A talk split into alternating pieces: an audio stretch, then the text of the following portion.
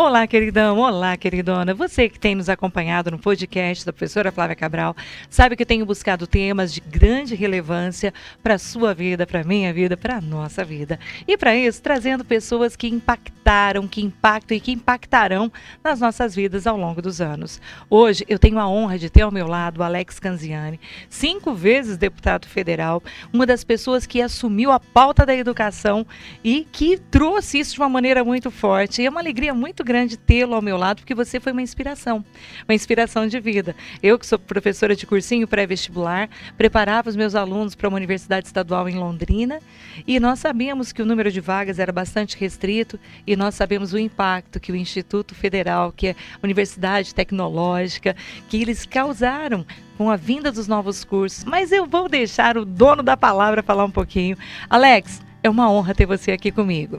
Flávia, muito obrigado né, pela oportunidade. Primeiro, parabéns, né? Você sempre teve uma atuação muito forte na educação, né, no, no saber, né, altamente reconhecido. Mas você vem fazendo um belo trabalho como vereadora também, como ah, presidente da CCJ, né? Você é sem dúvida uma revelação aí da política, pela maneira como você vem abordando, pela maneira como você vem trabalhando, como a maneira que você vem construindo, né? E política é isso, né? É a arte da construção é de você construir dentro da Câmara, construir consenso para poder aprovar uma determinada matéria, é você conseguir relatar e atender as demandas, né? existe pressão de todos os lados, e você vem fazendo isso com muita competência, com muita dedicação, e eu quero parabenizar você. Ai, muito obrigada, é uma honra. Né? Eu me inspiro muito nas suas ações, né? E são muito, muito bacanas e muito expressivas. Alex, eu vou apresentar você para uma jovem eh, geração que talvez não conheça, mas conhece o legado isso. daquilo que você fez. Você sabe né? que eu estava até pensando aqui, Flávia, em 1998, quando eu fui eleito a primeira vez deputado federal, quando a gente pegava o mapa do Paraná, norte do Paraná principalmente, nós só tínhamos uma instituição federal que era o Cefet de Cornélio Procópio. Verdade. Tá? Era o Cefet. E olha a transformação que foi feita ao longo desses anos. Se a gente pegar nos últimos 15 anos, né, nós temos hoje três campos da Universidade Tecnológica Federal, o de Cornélio, né, que virou. O Cefet foi transformado na Universidade Tecnológica. Eu tive o privilégio de ter sido relator dessa matéria também. Que bacana. É, então, isso são três campos. Tem o lá o de Cornélio, de Londrina e também o de Apucarana. Nós temos três no Instituto Federal, que é Londrina, Arapongas e também na cidade de Astorga, e um campus da Universidade Federal do Paraná. Ou seja, no raio de 70 quilômetros de Londrina, nós tivemos, fora as instituições estaduais que prestam um grande trabalho, uhum. como a própria UEL, né? nós tivemos então sete novos campi de instituições federais aqui na nossa região. Isso então, em número de vagas, houve uma multiplicação, uma então. Multiplicação. Quando você pega, por exemplo, a questão de cursos de por exemplo, de engenharia. Uhum. Alguns anos atrás tinham 100, formavam 100 engenheiros, hoje formam mais de mil engenheiros aqui e aí, obviamente, juntamente com as instituições, outras instituições públicas e privadas também. Olha que sensacional. Então, você imagina o, o, a quantidade de talentos que nós estamos formando nesse sentido. Eu me lembro que eu tinha um sonho, né, logo que eu fui eleito, até fiz uma entrevista, e eu dizia que meu sonho era transformar essa região no Vale do Silício brasileiro, né, onde nós pudéssemos ter uma série de instituições, de empresas para poder alavancar o desenvolvimento da cidade. E olha, e tá se realizando, hein? caminhando para isso. Né? Porque o que é um fator determinante para que você atraia uma empresa para um determinado local? Antigamente era, olha, não, você coloca um terreno, vamos doar terreno que você vem. Uhum. O que traz empresas chama-se mão de obra. É a quantidade de talentos que você tem para poder atender aquela demanda de uma determinada empresa. E é isso que Londrina e o norte do Paraná vem conseguindo construir com muita competência.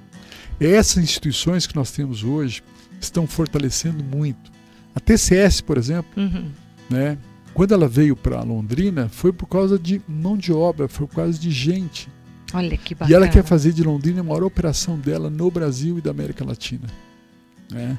Então, hoje, para você ter ideia, ela tem mais de mil vagas abertas aqui, sobrando vagas aqui na cidade de Londrina. Gente, isso é sensacional. Isso é fantástico. E aí, o, o, Flávio, olha a preocupação que nós estamos tendo agora, né? E você participou ativamente, uhum. de nós pensarmos o futuro de Londrina. O que Londrina quer para os próximos 20 anos?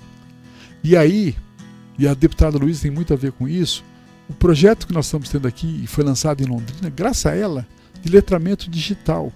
Porque o que, que é? É alfabetização digital. Nós temos que preparar essas novas gerações. Para que ela esteja inserida. Exatamente. Para que não vamos apenas... esperar lá no ensino médio para poder dizer, olha, agora vá para essa área aqui. Exatamente. Se você não tiver isso todo, a questão do pensamento lógico, a questão de você saber fazer programação. E hoje as crianças têm essa programação com joguinhos. Pega na escola Panico, isso desde a época eu era deputado, a gente uhum. colocava recursos para poder fazer com que as crianças possam ter, desde, desde o terceiro, quarto ano, já aprender a programação, né? esse contato, e, uma, e uma, de uma maneira lúdica, né? não é, olha, vai fazer, né? de uma maneira lúdica, você fazendo joguinhos para que você comece a ter essa visão, esse, esse, essa programação já. Então você imagina o que, que nós vamos ter de mão de obra daqui a alguns anos, quando essas crianças é chegarem ao mercado de trabalho. Isso é então você, mas é isso que nós temos que, que, planejar. Não é a curto prazo. Sabe, educação Sim, não é educação da noite é uma dia. semente. Exatamente. É. Nós temos que construir isso. E eu vejo com muita alegria, né, aquela visão que a gente teve no passado, justamente com várias outras pessoas, de transformar a nossa região numa região mais tecnológica, numa região que gere mais oportunidades, mais inovadora. Graças a Deus nós estamos caminhando para isso.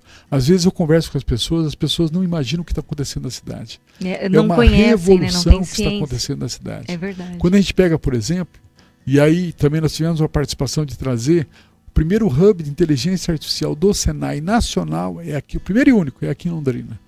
Olha isso. A quantidade de oportunidades que tem aberto para isso. Gente que vem para poder fazer o curso, né? Que vem fazer o curso de inteligência artificial e acaba ficando nas empresas aqui, porque esse é uma, é uma mão de obra muito requerida pelo mercado.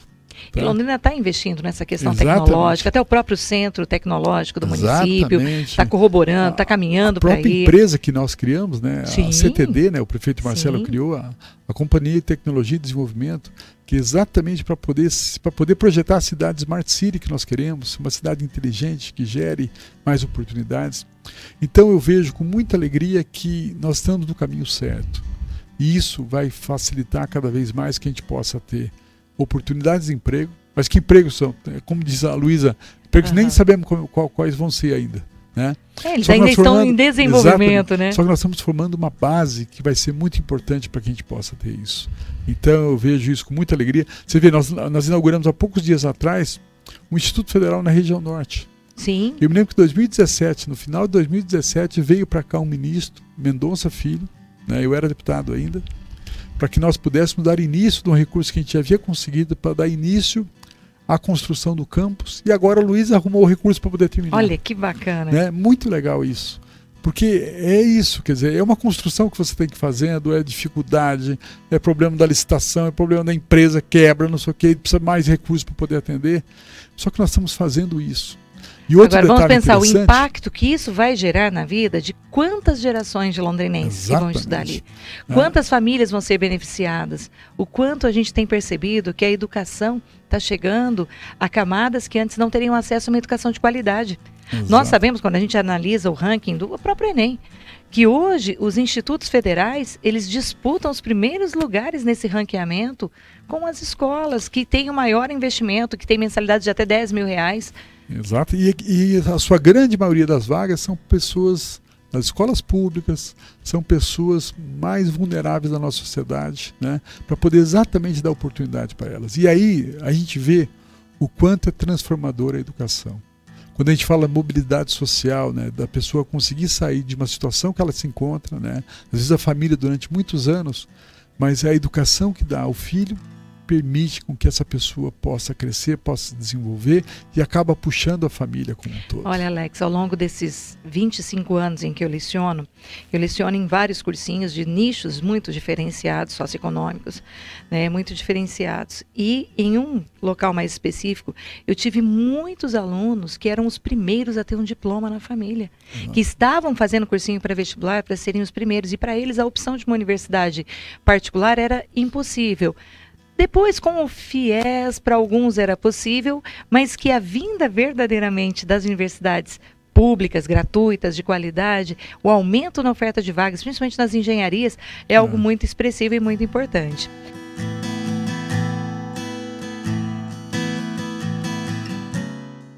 Mas já aproveitando o gancho, fala um pouquinho do FIES. Você teve participação nesse Isso. projeto, não teve não? Exatamente. Relatoria? Né? O FIES, exatamente. Quer dizer, é o financiamento estudantil, né, para dar oportunidade para que jovens também pudessem estudar. Isso É. até antes mesmo de serem criados as UTF-PRs, né? É, eu fui o relator na, na segunda versão do, do FIES. Né? Agora, inclusive, Uhum. teve uma nova A medida terceira. provisória que É. foi exatamente dando a possibilidade. é, a- muitos alunos tinham, inclusive, dívidas, e aí houve toda uma, re- Renegociação. uma ali. renegociação dessas dívidas aí, para que pudesse, então, é, eles é, conseguirem equacionar as dívidas que tinham com relação ao financiamento. Mas eu acho que é uma maneira importante, né? É você dar é, uma condição melhor para que o jovem possa estudar nas, nas instituições privadas também. Então, acho que é isso. É você ampliar a educação pública, que eu acho que é necessário, Uhum. né? Os institutos federais, e eu também tive o privilégio de ter sido o relator do- dos institutos federais, né? Da lei que criou em em 2008, eu fui o relator do, do- da lei que criou os institutos federais, e isso deu a possibilidade de nós transformarmos os Cefetes fora do Paraná, que foi transformado na Uhum. Universidade Tecnológica, a única ainda até hoje, mas os outros estados, os Cefetes foram transformados em institutos federais. Uhum. As escolas agrícolas foram transformadas em institutos federais. E nós, né, eh, tivemos no Paraná um, um instituto federal, hoje nós temos 26 campos. Olha que coisa. né? Quer dizer, e agora nós queremos aumentar cada vez mais, porque quando a gente pega a relação, na, na verdade eu tentei enquanto relator, né, eh, quando eu vi que o desenho que o governo tinha feito, eu só previa um instituto federal no Paraná, eu queria trazer um para Londrina. Eu falei, não, mas eu quero que tenha dois institutos, um para Londrina e outro para o Paraná como todo, pegando o norte do Paraná, que seria a reitoria aqui em Londrina. Mas aí eu me lembro que o professor Eliezer, Uhum. que era o, o secretário de Educação Profissional e Tecnologia, ele disse: Alex, se a gente mexer nisso aqui agora, esse projeto não sai da, do, Do papel. Congresso. Porque vai, cada deputado vai querer, cada relator vai querer colocar mais um instituto, não sei o que, e vai ficar impossível. E na verdade o Paraná perdeu uma parte com isso. Por quê? Hum, Quando a gente pega, professora Flávia, hum, o Brasil hoje tem 600 campi de, do Instituto Federal. certo. Tá?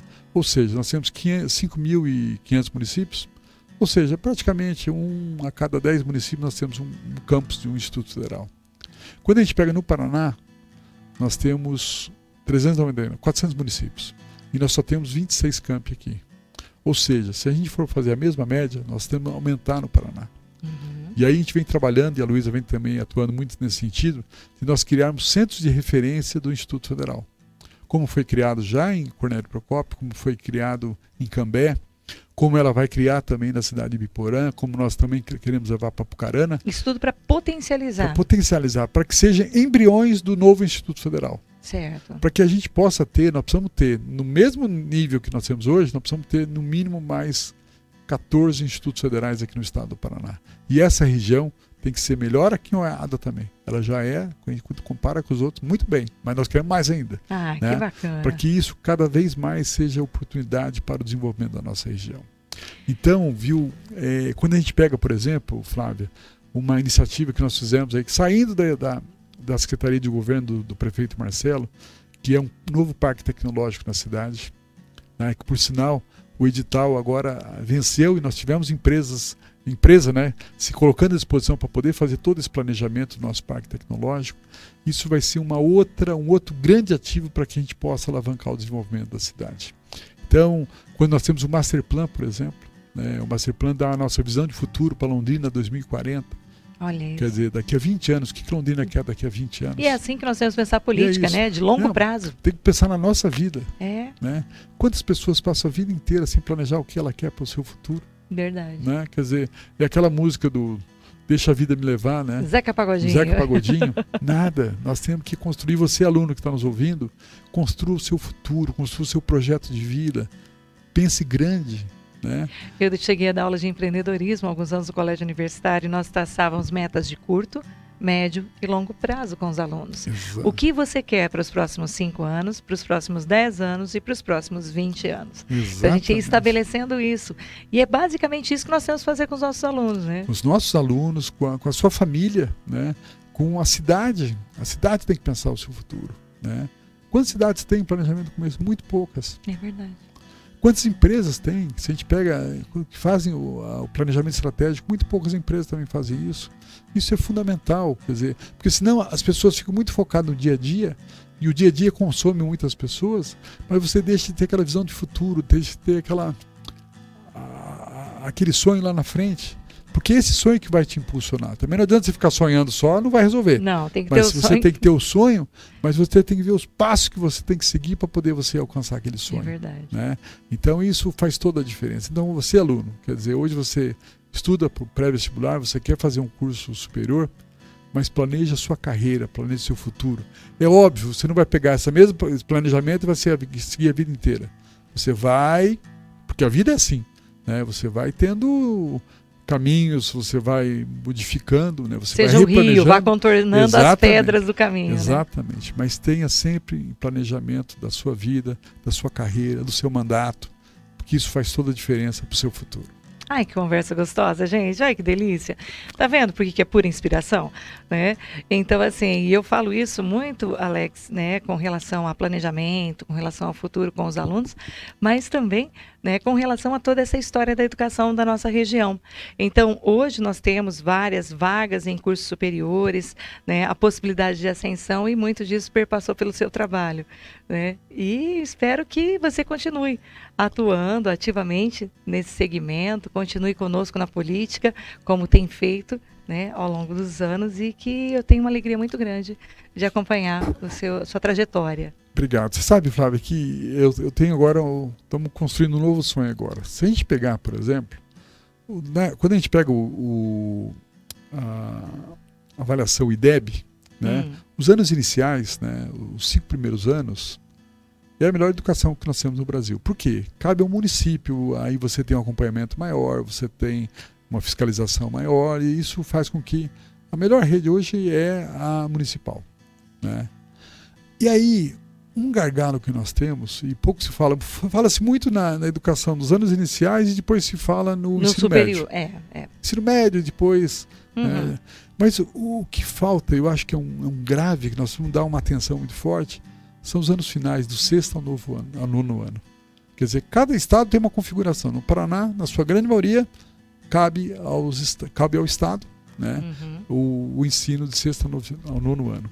Mas é um choque para a criança porque ela sai de todo um atendimento que tem na educação municipal, é. né, um único é professor, é e aí ela vai para o sexto ano, já muda de escola, já é uma escola diferente, já é uma isso, escola, é uma forma diferente de lecionar, diferente, são muitos, muitos professores, professores, exatamente. isso impacta e mesmo. E eu acho, viu, e eu quero dar uma atuação muito forte nesse sentido, como é que a gente pode fazer com que essa transição, essa transição seja menos agressiva a criança, agressiva né? a criança, é, que possa ter uma, uma integração melhor na rede estadual com o próprio município, para que a gente possa fazer isso de uma forma mais suave e preparando esses alunos né, para poder chegar ao ensino médio. E o ensino é. médio, sem dúvida, hoje, com a própria Base Nacional Comum Curricular e com o novo ensino médio, né, eu acho que ele, ele entra, num, ainda não é do, da maneira ideal, acho que os estados estão se adequando a isso, mas eu acho que é um caminho né, para que a gente possa fazer com que o aluno possa se direcionar já da área que ele quer atuar, qual que é a perspectiva que ele tem de futuro. As trilhas que, do conhecimento vão ajudar nisso, né? Exatamente. Então, exatamente. É, eu sou um otimista, né? Eu sou, é, eu, eu acordo muito cedo, né? Eu gosto de acordar cedo. Né? Então eu medito, eu e aí eu fico pensando em projetos, eu fico pensando em soluções. e eu bacana. vejo que como é possível fazer as coisas. Né? Quer dizer, não são fáceis, mas se você tiver determinação, se você tiver inspiração, entusiasmo, você consegue mudar a realidade de um município, de um estado e pode mudar a realidade do país.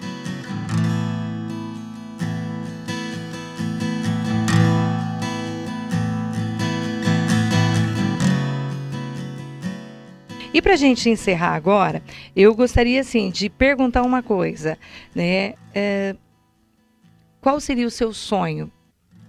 Eu sei que você tem a sua carreira, a sua empresa, mas uhum. qual seria o seu sonho politicamente falando hoje? Ah. É a construção dessa nova ponte na educação? Isso. Olha, você sabe, Flávio, que eu disputei em 2018 o mandato de senador. Né? Acabamos Uma belíssima votação. 1 milhão e 300 né? mil votos, mas acabamos não sendo eleitos. Né?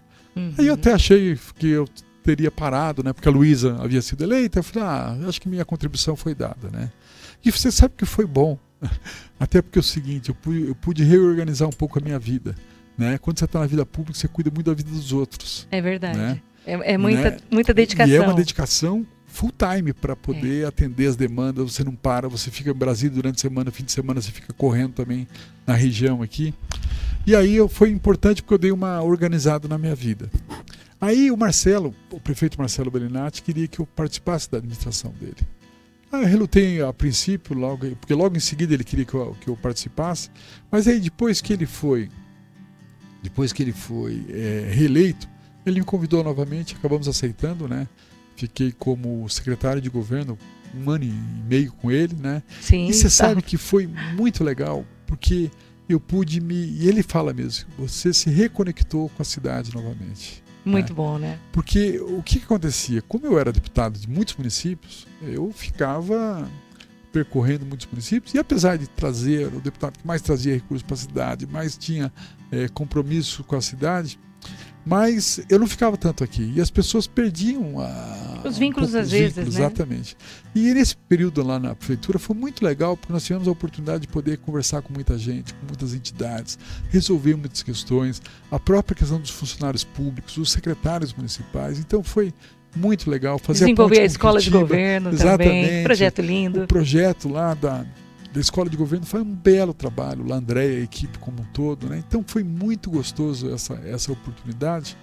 E aí o Marcelo falou, Alex, é, eu conversei com ele para ver se nós estávamos chegando em março, né? E o prazo era abril para poder, se eu fosse candidato a alguma coisa, teria que sair.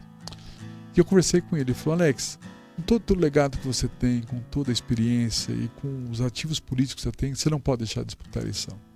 Né? Político é que nem time de futebol, tem que disputar campeonato. Né? Então aí acabamos nos licenciando, saímos da prefeitura, né? fomos exonerados da prefeitura e percorrendo.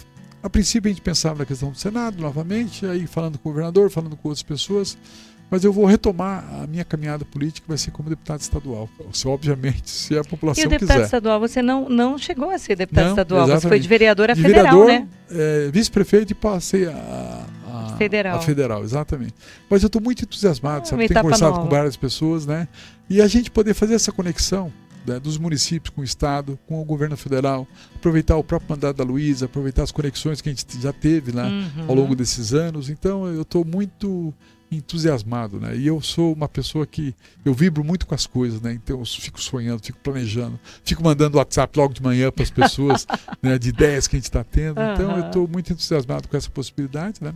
Vamos colocar o nosso nome e se tiver a oportunidade e a honra de ser eleitos deputado estadual, nós vamos trabalhar bastante para poder também fortalecer cada vez mais o nosso norte do Paraná. Hum, eu fico muito feliz, defendendo a pauta da educação, que é, educação é a minha pauta, a nossa é, pauta, então. É, acho que a questão da inovação muito, muito legal também. Bom, gente, hoje eu tive a oportunidade, então, de apresentar a vocês uma pessoa muito querida para mim, que é o Alex Canziani. Né? Tive a honra de trabalhar com ele agora, esse período em que ele estava ali na prefeitura e eu na Câmara. Então, assim, acompanho toda essa trajetória em prol da educação, do ensino técnico superior, profissionalizante, tudo isso. E agora, né, vamos torcer para que novos ares cheguem e novas etapas, então, sejam concretizadas. Bom estar com você aqui. Obrigado, professor. É um privilégio e parabéns a você, parabéns a todos os nossos ouvintes, né? Uhum. E estamos à disposição. É isso, gente. Um beijo para vocês e até o nosso próximo encontro.